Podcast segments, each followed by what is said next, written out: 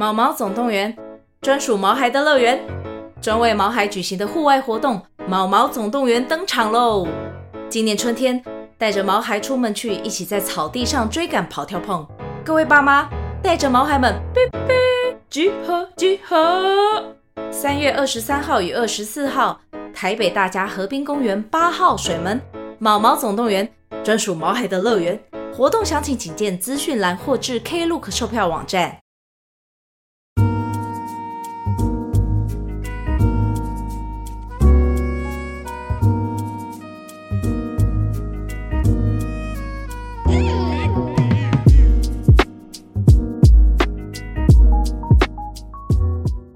听到这个主题就很沉重啊，很沉重嘛，因为因为因为常性骚扰都我们的原罪这样。你不是常背这个原罪？你们讲几句话就会被女生就是说，哦，你你言语骚扰啊，你干嘛你干嘛？你也常常会这样子嘛，对不对？呃，有有有有遇过了，但其实没有到很多啊。其实有时候骚扰这件事情也不会说是肢体上的，其实只要让人家觉得不舒服，可能就是一种骚扰了。是是是。嗯的确，的确是这样子，因为现在时代越来越进步嘛，越来越讲求政治正确，所以呃，也但这不是坏事啦。有的时候在某方面上，所以变成说呃，大家会越来越在意彼此感受，舒彼此感受相处起来舒不舒服嘛。嗯，你今天怎么会想要讲这个主题啊？主要就是蹭话题。想，但呢，其实但其实我觉得有一个，但一方面是蹭啊，另外一方面我觉得。很重要是说，我想跟我的这个观众们、伙伴们，就是聊聊说，到底怎么样女生会不舒服，还有我们在约会的时候，到底怎么样才能做这个，才能完成这个安全的肢体升温。我觉得，因为现在现在这个性骚扰的连环爆嘛，就是这个每天都有新的案例出来，啊 跟怎么讲呢？跟那个武汉肺炎一样，每天都有新的案例出来。但我自己，我自己像很多人，我们都我们自己老男孩直播的时候，我们好像我们就六月九号有老男孩 live show 嘛，哎，如果小鱼星座有空可以来看，好啊，我再给你，我再给你公关票，嗯，谢谢。哦，然后就是我们自我们自己嘲笑自己说我们是呃这个恶男恶男团体啊，啊大家啊可大家也都这样嘲笑，亏我们。然后我们也也是，我们也是啊，定一个六月九号，想要来就讲一些啊，讲这个主题哦，恶的话题跟这样。但是我们这种耳男，是我们不是想要让别人不舒服，我们是想要逗大家开心的。嗯，我们讲一些可能直男话题，但我们是希望大家开心。但我看了很多案例，是真的，连我我们这种自称号称耳男的，我们连我都看着觉得很有点耳这种这种案例。你可以讲一个听听看吗？好多就是。随便，而且我们就啊，直接讲政党关系，就反正其实两党都三两三党都有爆出相关案例嘛，对三档都有，但是我们就不要讲哪个档，反正就是就是那种大部分的这种性骚扰案例，全部都是权势性权势性骚扰，嗯，是上对下的，对啊，然后我就觉得就觉得很不可思议，说为什么有这么多这种事情？那那可能就是因为我我自己没有经历过了，我不知道，然后。嗯然后我就觉得，然后而且很多很多把案子压下来的人还是女生，到底为什么会这样？哎，你讲的完全切中我的点哎，我今天可以就这个点好好讲很多，就是关于职场上这件事情的的的的那个发生。对我我其实我请你来就想听你分享这些东西，对我来说是有点陌生的。我可能哎，你知道我们做演艺圈或者是娱乐圈或者在新闻圈，其实这种事情稍有耳闻吧？呃。对，但你没有办法去分辨真伪，而且很多时候，因为演艺圈大家就是说，就是前你你会有老大哥会有压力嘛，坦白讲、嗯、啊，你不会去，你不会真的去跟记者爆出来。哦，对，我是那个之前就是这个事情发生的时候，其实我本身不是一个很关心时事的人，但这件事情我就觉得说，每一个人就是都不可以或缺去讨论这件事情。首先，因为我来来到你的直播，我要说一件事情，就是这件事情不会只发生在女生的身上。就是他很有可能，很多男生说不定他也会受到男男的骚扰，或是女对男的骚扰，或者是一个或者是多个的骚扰。可我觉得男生更尴尬的是他怎么讲。他如果讲出来，他一定会被人家说：“哎、欸，你也太娘了吧？”或者是怎么可能啊？不就是玩一玩？因为男生从小时候不就会互玩嘛？就有时候你打闹跟骚扰，你其实很难去区隔这件事情。所以其实如果有很多男生，如果他又是很外形比较阴柔的话，他受到这种待遇。那他怎么去表达这件事情？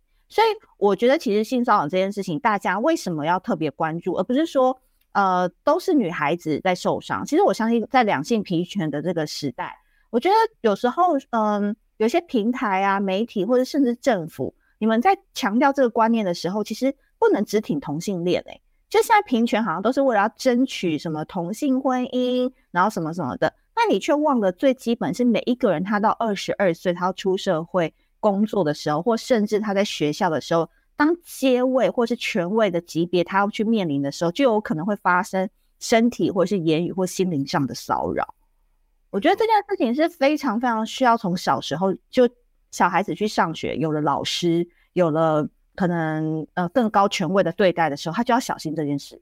对，就是我。经过这一次的连环爆之后，台湾开始发起了这种等于说台湾版的 Me Too 运动嘛，嗯，然后我才意识到说，哦，原来怎么绝大部分案例都是这种上对下的关系，嗯，就是这样，就像你讲，只要遇到这种关系，你就有可能会被性骚扰。嗯，我举一个案案例来讲哈，比如说那时候我在二零一一年吧，那时候 Lady Gaga 就是来台湾的时候，然后我跟摄影就是我是跑娱乐线的嘛，我们两个就是在金华酒店守了 Lady Gaga 一整晚。当那天晚上十点，我们两个要撤，然后打电话回家跟主管回报的时候，主管说：“你们两个就住在金华酒店一个晚上就好。”然后他就说：“因为你们要持续守。”那我们当然也是 OK 啊，很感谢公司就是要帮我们订饭店嘛，还住金华。然后那个公司下一句就讲说呢：“但是因为预算有限，所以你们两个就同一间。”天哪，两个就同一间哦。然后呢，当天晚上就是我跟那个摄影，幸好还是两小床。那因为那个摄影本身他不喜欢女生嘛，他性向是 gay，就刚刚好，我比较幸运。对。好，然后可是你不觉得很尴尬吗？就我们两个超级不熟的，然后进到那个房间要共处一室一个晚上，所以男生也很尴尬，因为他在那个场合，他任何一个举动，好，今天假设是直男，好，假如我今天跟东区德德哥就是同一间，然后他是摄影，我是文字。嗯，他任何动作他都非常非常的小心哎、欸，因为你一小心可能脱了一个，以为哎家想要脱个外裤，然后弄内裤，那个对我来讲可能都怎么样？我跟你讲，你们的危险程度比我们还大。没错，的确是这样子，所以而且这个真的是不可能啦，就是说以前那可能是以前跟那个公司公司观念比较落后，在现在是根本不可能发生的事情嘛。什么不是情侣的男女同住一个管房间？你以为是拍 A 片哦？A 片情节才会有的好吗？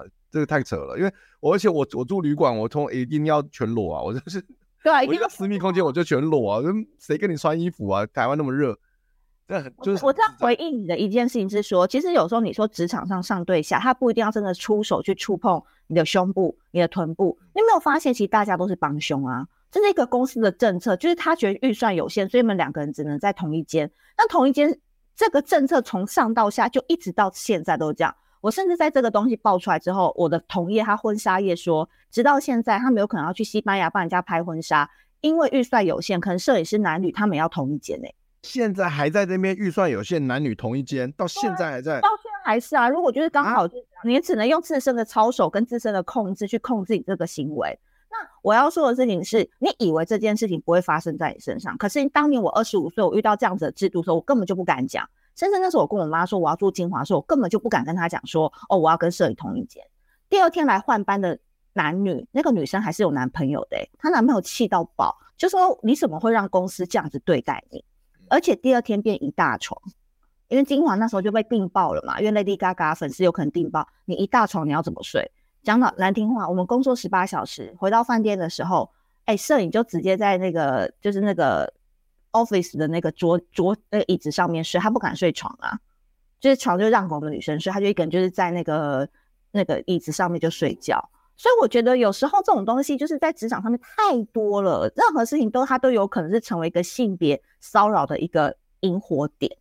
嗯哼，所以对啊，就像你讲的，这个陋习居然到现在还有，我是蛮几蛮吃惊的，因为我离开公司啊团体已经很久了，我都是自由业非常久。嗯、对，然后。然后我发现，就是说不，其实不只是这个政党啊，因为是最近选举，所以它比较敏感，大家才这个东西才爆出来嘛。嗯，其实不只是政党，其实什么大专院校，今天看到有大专院校中央大学的爆料，嗯，然后有看，然后又看到，其实各个公司行号都会出现这种上对下的性骚扰行为。嗯，我觉得哦，你看那个展荣说的，他说他在高中图书馆借书的时候，也是被一个成年人说要问卷调查。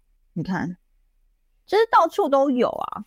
他比较勇敢诶、欸，他比较勇敢的点是因为他愿意出来就是讲自己，就是来讲。我跟你讲，为什么你说上对下这种事情，很多人为什么？比如说你是我甲方，你今天手上握有两百万我的业务，你弄我，我敢讲吗？我我就想说，反正算了，身体就是被有些人可能思想他比较那个的话，他就被你弄，没关系啦，被卡一下有没关系，反正你那个业务会给我嘛。然后第二个点是，我跟你讲，这种这种有时候很难讲的原因，是因为可能他又是你主管，中间有利益关系。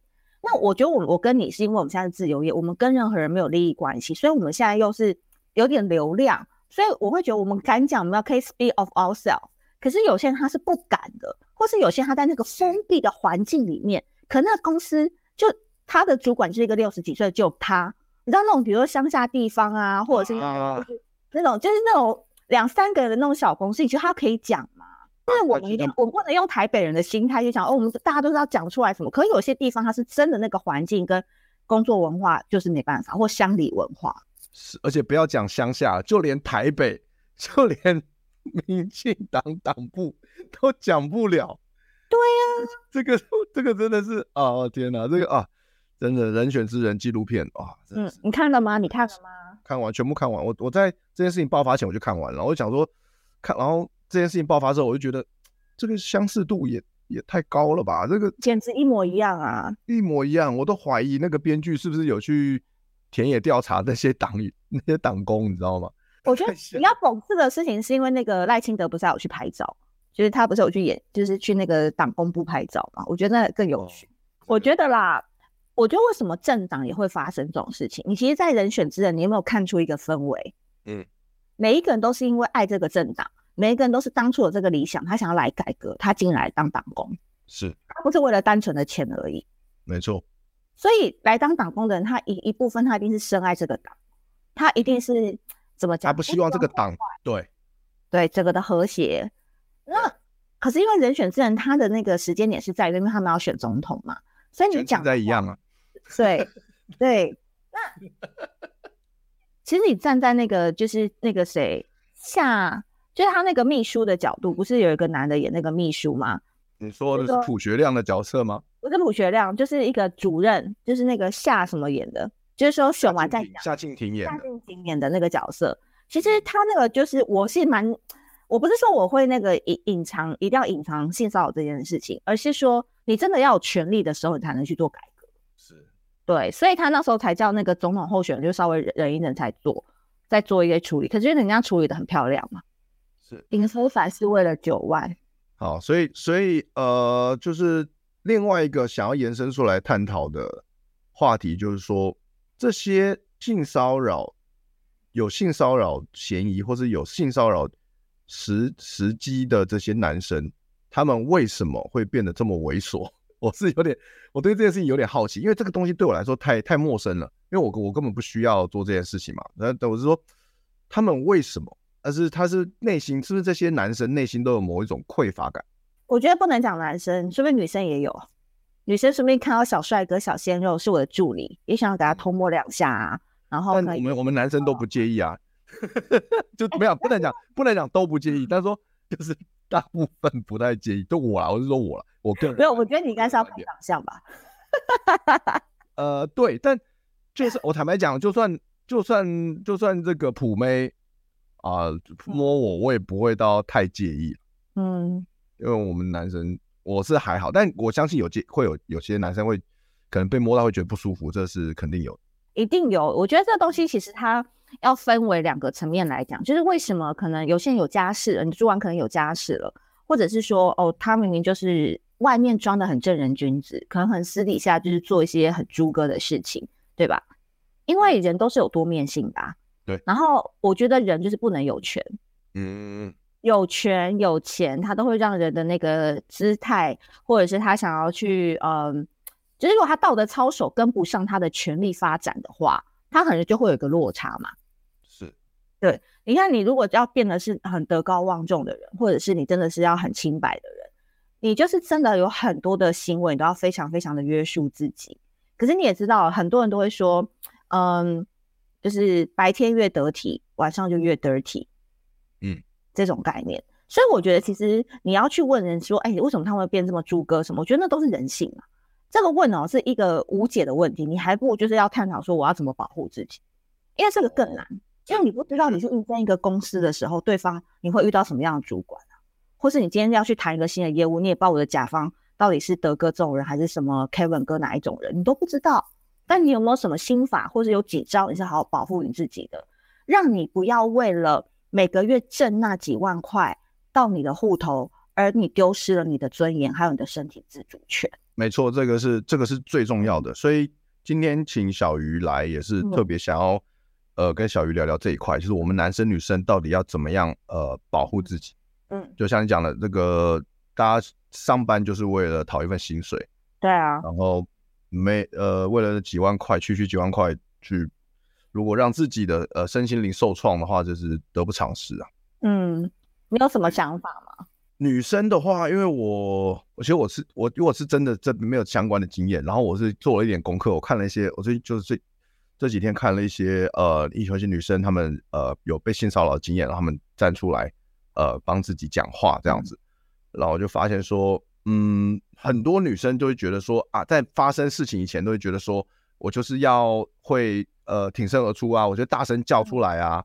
啊，我就是要跟大家，呃，跟跟跟大家讲啊，嗯，但后来就，但很多情况是，他们一旦真的遇到了这样的情况，他们会整个人傻在那边，对，会吓到，会会吓到，嗯，然后就完全不知道该怎么反应，嗯，所以很多时候是对，变成说你必须只能事后去反应，那个事情发生的当下，你会有那个因为吓到，所以会有点失去保护自己的能力，嗯。觉得呃，如果要以全面的防范来讲，我觉得可能我们虽然不比可能专业人士或心理辅导师的人专业，可是我自己可以提供两个方法，就是给大家。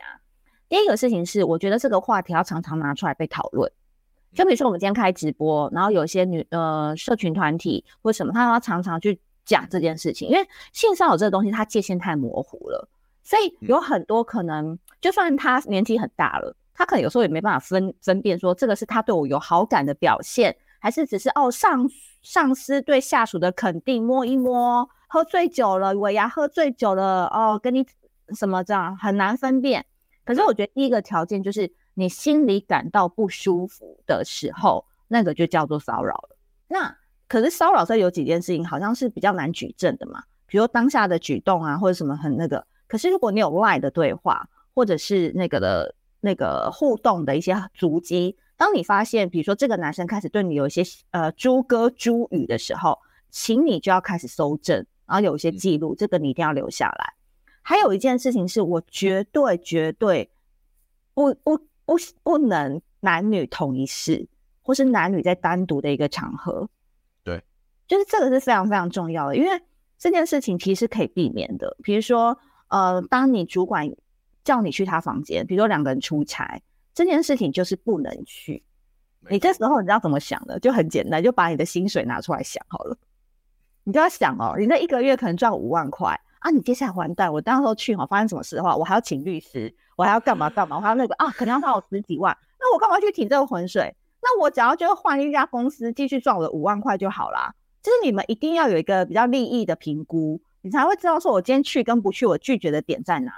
就是我不要后续延伸，我还有很多花费嘛，那我还要去解释。而且多半女生其实，我觉得亚洲女生还是对这个部分，她会觉得很羞于开口去讲这件事情。所以你要想想看，你后面的身心灵煎熬有很有很多东西是钱没办法换的。所以我觉得第一个事情是我们要常常把这个议题拿出来提醒给很多的女生，因为我们年纪会越来越大，可以小女生会越来越长大，她们会到职场，那我们身为前辈就有必要一直跟他们讲说，请你们不要单独的跟。你的主管或者是异性主管在一起，还有第二个点就是，当你感觉到不舒服的时候，那个就是骚扰了。没错，你你先讲的完全没错，就是最好的判判断的点就是你感觉你的感受舒不舒服啊？嗯，有一个粉丝叫汤菜，他说突然感觉权力是最后的春药，这句话真的不假，他讲的非常好，欸，诶，这好像是一个好像是一个那个剧里面出现的一个句子，欸，诶。这就是跟那个造浪者里面那个女主角爸爸一样嘛，他妈妈不是在那个墓园的时候就跟他爸说，其实你爸根本就不缺钱，他要的是权，对，对吧？有权真的就是很容易让人家迷失。可是我在这边要反向提醒，这个可能就是又更深的一个探讨了。嗯、就是我们没有在责怪当事人，可是有时候你自己，你你，我们假设甲方是加害人哈，乙方是被害人，所以乙方有时候很难去判断说他到底有没有被骚扰，或者是他是慢慢被引进到那个春药的牢笼的。嗯，你你懂我意思吗？像那个谁，王静演的那个角色，他一开始也是两情相悦啊，他就是很崇拜戴立忍嘛。是，对，对。可是因为他后来是因为他被拍了裸照之后，那一个部分就形成了犯罪嘛。对，对。但他其实之前他是可以避免有这样的事情，可是他并不知道可能代理人会用这个方式来对待他。嗯，没错。那这个可能又是另外一种爱情的哲学，就是这可能是。呃，跟法跟情理以外，就是情理法，这个可能就是叫感情的部分，要另外来探讨。所以我觉得这个东西很难很难去拆解的原因，是因为你说性骚扰这三个字，它代表身体的接触，可能发生性性行为或者什么时候，可它里面可能包杂包含了很多复杂的心理因素、情感因素。嗯，的确，真的确 要要要深究起来，的确是真的很复杂啦。对，那我们就从比较表层的来来来分析的话，就是呃，刚才小鱼讲的那两点没有错，这样子。然后我自己觉得男生的男生的部分，就是像你讲的，就是我们有的时候可能甚至于比女生更难以启齿，因为大家会觉得我们在小题大做。我们哎、欸，你男生呢？你你你有少一块肉吗？因为男生很怕被笑，就是哎、欸，你那状况怎么可能不反抗？你看我们就会讲这种话，对吧？其实这种话就很伤人啊。对，那其实我们男生跟女生一样，遇到这种情况，我们也是傻子，我们也是，哦，就就是呃，哦，你你你可能你那愣住了，你也在想说对方是不是开玩笑的，对方是不是怎样，对方是不是这样？你说我要不要我，因为我会不会如果是认识的朋友，说我会我会错怪人家，你会想很多，在那个瞬间。嗯，而且我觉得男生更可怜的事情是，就是因为他们在群体当中，就男生是群体的动物。然后他如果一旦讲这个事情的话，他可能就会觉得他在兄弟之间，他可能面子就挂不住啊。Okay, 对，有可能。他不像女生，可能讲出来之后，我们会去帮他找外援，可能会去帮他找发声的管道。可你想想看，如果今天是你的朋友跟你讲这句话，你可能就安慰安慰他说啊，没事啊，喝几杯我们走了吧。你可能就不会花时间去帮他做一些后续，帮他找医生，帮他找什么什么。这个好像男生的世界里面就会比较少。的确。然后像你刚刚有讲到，就是我们说性骚扰，它其实就是就是性侵的前兆。嗯，如果你比如说你被同一个人性骚扰一次两次都得逞，可能接下来他就对你做的就是性侵了，就得寸进尺啊。嗯，这是的确是这样，很多我看了很多最近很多案例都是这样，所以所以就变成说，就变成说，如果我们没有办法在第一次，哪怕第二次，你第一次傻住，第二次傻住，哪怕你第三次你一定要。讲出来，或者一定要找找找帮忙，不然你会就是看后果可能会越来越严重。嗯，我觉得呃，你知道有一部有一个书叫做房思琪写的那个，都知道乐园，他其实就是很明显，就是他小时候就是很崇拜那个老师嘛，他也是非常的喜欢国文，可老师后来是做了这么肮脏的事情，然后就毁掉了一个很有才气的一个女孩子。嗯，所以哦，大家真的男生，如果你想要那个解决的话，你你要不然就是去银货两气。好，就是那边有适当的发泄管道也是可以。那女生的话，你真的就是我那时候就是在文章当中，我就会写说，你要常常把“你是哪根葱，葱还比你贵”这句话放在嘴巴上。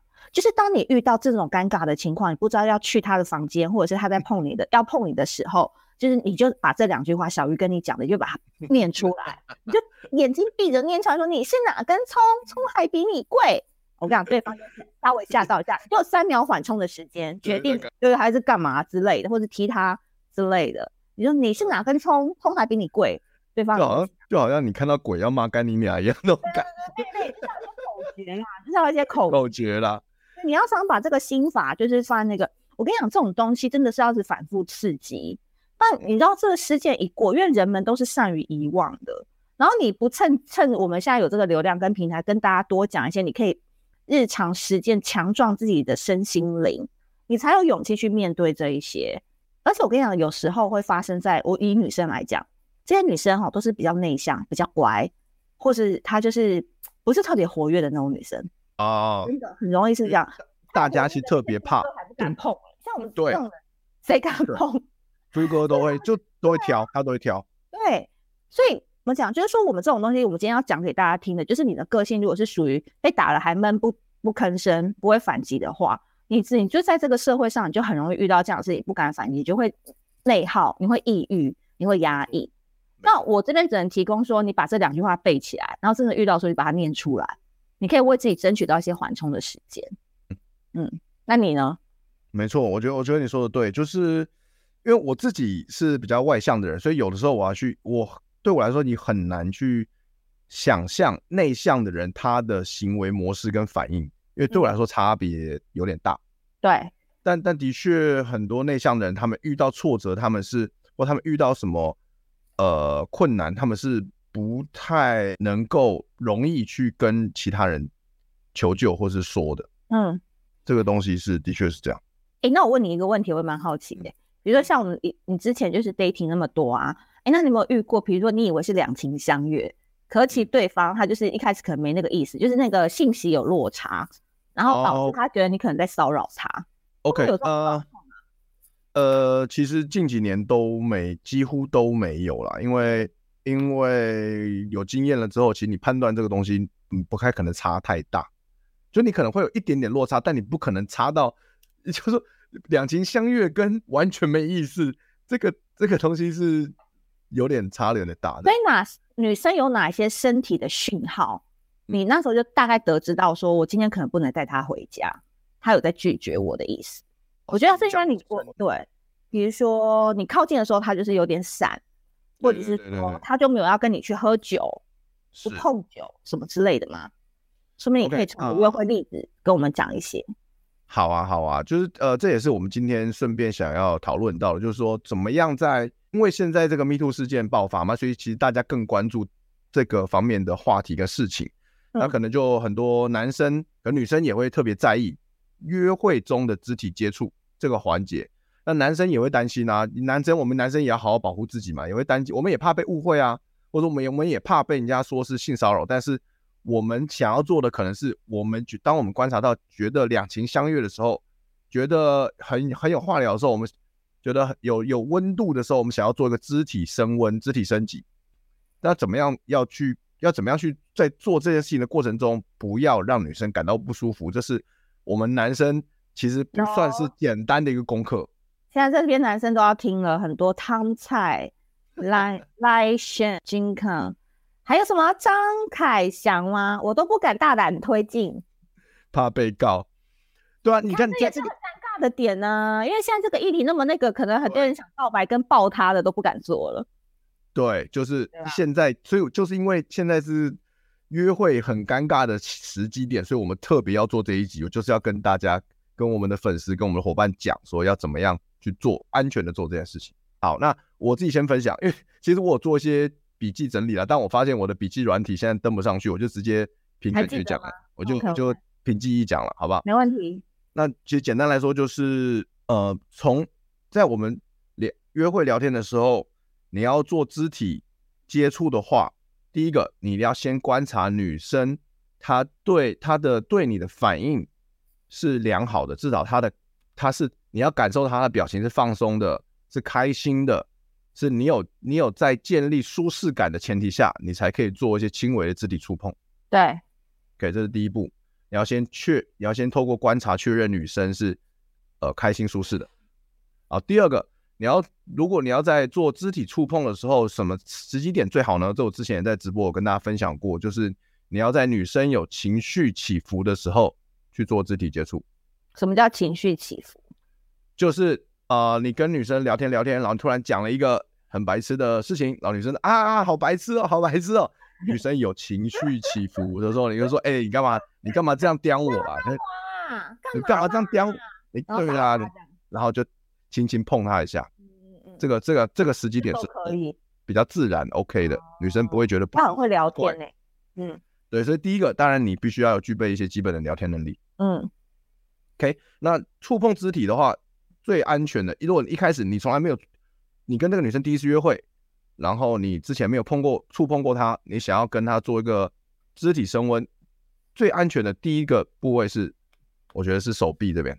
嗯，是手臂这边。嗯，这边可以轻轻碰一下，然后就收掉，嗯、不要不要一直放着放在这边，他不不拿走这样子，就一直就要一直紧抓人家不放，哎，不要在那边摸来摸去，手来手去，不不要，就是碰一下，然后放开，嗯、就这样。还有吗？还有，然后再来，如果你还有第二次的肢体触碰，那一样的状况，哎，女生又有反应了啊，哎呀，笑你啊，是啊。啊来来来来，太多了吧，讲太多了啦！哎呀，你脏呢，你哎呦，搞什么啦？你这样可以可以碰，可以碰一下肩膀、肩膀、手臂、肩膀、肩膀。OK，然后再来，这个这这这基本的，就导致这是算是比较安全的一个触碰的领域范围。然后再来更呃更深入一点的，就是说如果你们在聊天聊得很开心，然后你们聊得更深入的话题了，例如说呃感情的话题，或者说。例如说聊到性话题的时候，其实基本上女生愿意跟你聊聊性话题，那表示她对你有一定有是比较多的信任感跟舒适感的状况下，这是一个很重要的判断。所以当女生愿意跟你聊性话题，而且还侃侃而谈的话，那也许在一个适当的时机点，你可以碰她的，就是如果你们是做对侧居酒屋嘛，做对侧的时候，适当时机点你可以碰她那个大腿一下，对侧然后碰她大腿，嗯。侧侧坐，侧坐哦，人都并排坐，对，并排坐，然后就手就伸过去碰她，碰她大腿一下。这我这是我的招数，而且那我坐对面呢？坐对面就不要乱碰了啦，不要再碰大腿了啦。坐对面碰大腿很猥琐啦。哎、欸，所以男生是一定都想碰，是不是啊？没有，呃，不是一定都想碰。其实很多男生他是不敢碰，他不敢去做肢体升温。嗯、但对于我们这个比较有经验的老玩家来说，就是肢体升温其实蛮重要。有人问你说是要碰大腿内侧还是外侧？哇，这很细耶！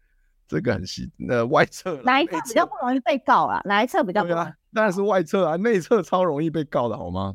外侧就可以，外侧就可以，好不好？所以张凯翔，你都没有，你都没有碰过女生哦？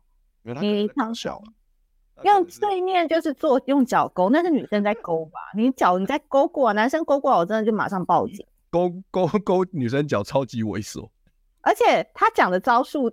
都是那个啊，都是那个女生才会做，他都用内侧稳死的，内射真的死的几率非常高哦，千万不要内射，拜托。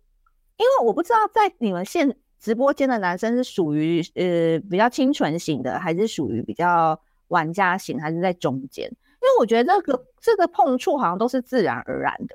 对，呃，你当你对这个人有好感的时候，不就是自然而然会发生？然后你不敢发生的原因，就是因为你不确定对方喜不喜欢你，对吧？啊，你这样讲也对，你这样讲。嗯、但对于自然而然这个东西，是女生其实碰男生很自然，我觉得比较自然。可能男生要碰女生，我们会想比较多一点，因为有可能被告。所以啊，这个最大的前提是什么？你能不能做这件事？最大的前提是这个女生要先碰你一次。OK。你懂我意思？我懂你，我懂你意思，我懂你意思。如果女生有先碰你的话，其实你触碰她会更自然。对，但但有一个问题是，有的时候，对，但有的时候女生她会忘记要碰你啊。就是你们你讨论，你们聊得很开心，但女生忘记要碰你啊。你的那个遇 wish 说，我有遇到会摸头的，她是女生。我刚也是想要讨论摸头这件事情哦，摸头摸头，我觉得摸头是蛮安全的。可是对有些人来说，其实女生有些人不喜欢碰她的头发。没错，没错，对不对？所以它不是百分之百安全的招数。它不是百分之百的安全，不是。因为像我个人，好像就是因为我很保护我的头发，所以我是属于都要去护发什么的。然后我就是头发只给我喜欢的人碰。如果我跟你德哥去约会，你这边摸我头发，我就会觉得 摸那摸摸那对你来说摸发跟跟摸头顶有什么差别？你是说那个？摸头摸头顶就是啊乖啦，小鱼乖啦这样子摸头顶。那摸发根是说，哎，你这个发质不错，没有分叉。哎，不行，我跟你讲，你这分叉你就姐妹了。哎，你这个发根你怎么保养的？突然有分叉，好柔哦。你的那个，你不要跟我聊这个，我好讨厌哦。很讨厌吗？很讨厌。洗发精是有细鳞还是没有？不要再讲这个了啦。哎，他说有人汤菜说摸头，我遇到的都很抗拒。对啊，一看这不是百分之百。的确，的确，我我我不会随便摸女生头，除非我觉得她，我感受到她是可以被我摸头的，然后我会她她值得一个安慰的时候，或者觉得觉得很可怜的时候，就摸摸掉，就大概是这样。哎、欸，我发现我可以教大家一些比较险招，好不好？就是呃小更小的心机。好哎、欸，好，就是因为刚刚德哥讲的是部位嘛，有面积感的。面积，就是有面积，就是属于说，哎、欸，大腿啊，或者是这个怎么的那个。我我教在这边呢，有就是所有的男生，你们可以用一个小心机，就是来试试看，就很简单。就是你能不能碰他的话，就是说你们就吃一吃的时候，你突然就是抬头看这个女生，你就说，哎、欸，你这边好像沾到东西了啊，然后你就用手就是稍微这样把它弄一下，其实根本没有，也没差啦。你懂我意思吗？找找理由碰她啦。对，稍微碰一两下就走，就这手就拿走，哎、欸，这边这边，你说，哎、欸、哎、欸，这边嗯弄一下。所以也就稍微刮到，然后你就弄走，然后你看他有没有反抗，因为你是帮他。我跟你讲，就算他生气，他也不敢生气。呃，我觉得这招不错，因为我这招我也蛮爱用的。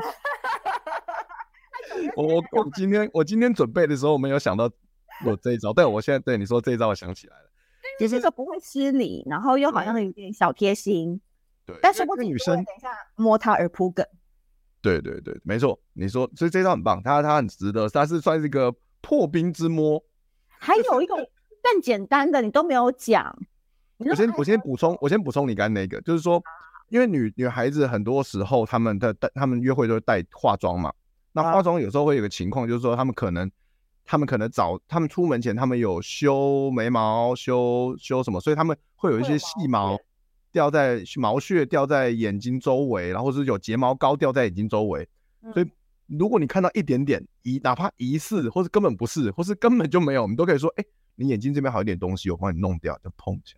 对，因为这个，你知道，你这种招就要常常讲嘛。因为我跟你讲，你在这边讲那个手臂那个那个 King 啊，那个张凯翔啊，他们还是不敢，他们一定不敢。你觉得就是手臂这个就是比较进阶，可是这个比较简单。因为有些东西是顺势而为，顺势而为，就是现在这个状况说发生什么，就是顺势而为。因为吃东西一定会吃东西嘛，粘一定会粘，这个就是很。很，他女生要骂你，他也没办法骂。就就就没错。Yeah，，还有一个一个招你一定会用的，啊，就是当你们去喝酒的时候，这也是一个小小的 test，就是你们两个会不会交换酒，稍微喝一两口？这个我一定会啊，这个一定会啊。我跟你讲，有一定要的，啊。对，就是他愿意跟你交换，其实就代表他是有好感的。那是。可能你们在交换酒杯的时候，你就是可以，哎、欸，你那扶不觉得会扶吗？扶那酒杯不就是，哎、欸，这镜头在这，不就是类似这样就会碰到一点啊，就是这样子啊，对，对，碰这样子一下嘛。接酒杯的时候，这样子就小东西，这就要调情又可爱，不要说说啊，他还在打手臂，我还打针呢、欸，我 碰啦，不是打啦，是碰一下啦，不是打。但我你讲那个小心，你刚讲那个酒杯，我就想那个画面，不是有些男生可能比较。猥琐比较恶，然后就说：“他说，哎、欸，你的酒可以借我喝一口吗？哦，可以，喝喝喝，来拿着酒杯对准，然后那个嘴巴接过，要喝的超恶。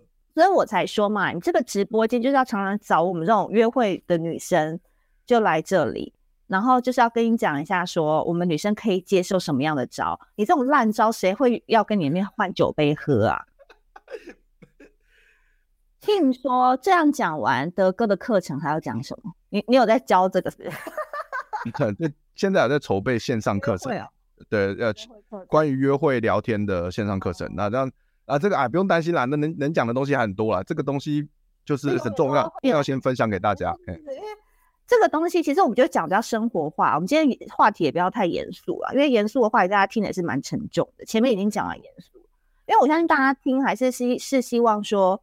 在这么庞大的社会压力之下，你如何可以跟异性或同性相处当中，你可以获得你想要的，然后对方也很开心，肢体，然后你也可以获得一点满足，可是又不构成骚扰，对不对？嗯，这个魔术老师 J 呃也来看了，他说：“哎，你知道如果两个手肘能够碰肚脐，通常智商会比较高吗？”哇，这个梗，这个这个招数已经有点啊，哦了，有点，这是那个吧，五次运动的时候的招吧。五四运动，哎，老师，我宁愿你变个小魔术给我看，我也不想在那边碰肚脐，很丢脸。当魔术很，当魔术很厉害啊，他很厉害。好，直接就魏许说，直接就不喝了。对，所以我跟你们说，就是你们现在想要追女生，嗯嗯，我觉得其实你真的就是不要积极，男生就是不要积极。哎呦，怎么说？因为我前几天跟了一个就在交友软体上面认识的男生出去约会。然后，因为我最近的状态是我在念书，我去念 EMBA，所以我的状态没有非常想要约会。但是因为这个男的就很积极的在约我，那我觉得他很好的一个点是，他真的就是把那个温度控制的刚刚好。第一个，他就是去订好票，然后都把该买的东西都买好，吃东西什么都弄好。然后他前一天就问我说：“哎，要不要去大直美丽华看？”我超不想去大直美丽华的，我就说我想去金站看，因为金站看我就可以直接回家。然后我在言语之间还暗示他说我不会跟他有下一团，其实我就看完我要回家。然后你要看不看随便你，这样完全配合。然后回到家也不会再吵你什么什么的。然后我就是这样子的态度，他也没有说一定要去吃饭，一定要喝一杯。可是他在你你要去的过程当中，他帮你把星巴克买好了，帮你把什么新那个什么炸鸡都买好了。然后在看的过程当中，他会暗示你说下礼拜是变形金刚哦。你想看的话，你懂啊，你懂了，你懂，就就变形金刚，就暗示说，说不定你你要看变形金刚，你可以找我，那我就觉得很棒。然后他又不会很积极的推进，说你家要不要怎么来我家，跟你一样嘛，就是来我家喝一杯什么的，他也没有。那我觉得其实现在的这个火候就拿捏得很好，因为他可能男生也要判断说，这个女生她现阶段是只想纯吃饭、纯聊天，还是她可以跟你后续到你家干嘛干嘛，就是你真的要多去约会才能判断。哎、的确是需要一点经验。哎、我觉得这个这个很这个话题很好，就我觉得这个哇，这个完全可以再开一集来讲，就像老高一样，这个我们另外再做一集跟大家来探讨，来解释一下啊。老老高每次都给自己挖一堆坑，有没有？就真的是这样，就是因为你的呈现跟或者而且你是可能已经很直接跟他讲了，所以他也没有预期说他要把你一定要把你 close 掉，他就是好好让你好有舒服的体验。他就 be be a gentleman，然后就结束今天的约会嘛。嗯，但有的时候女生就是其实是她都她可以吃完饭呃回家，但她也可以去你家。就有些很多时候女生是都可以的。但我们要怎么样去判断出这个女生她现在是到底是哪一种状态？嗯，对。那其实其实对我来说，其实我坦白讲，我就是看，就像我们前面聊的，我们就是看她聊天的时候热不热络，她有没有。她有没有很投入？然后肢体接触她有没有抗拒？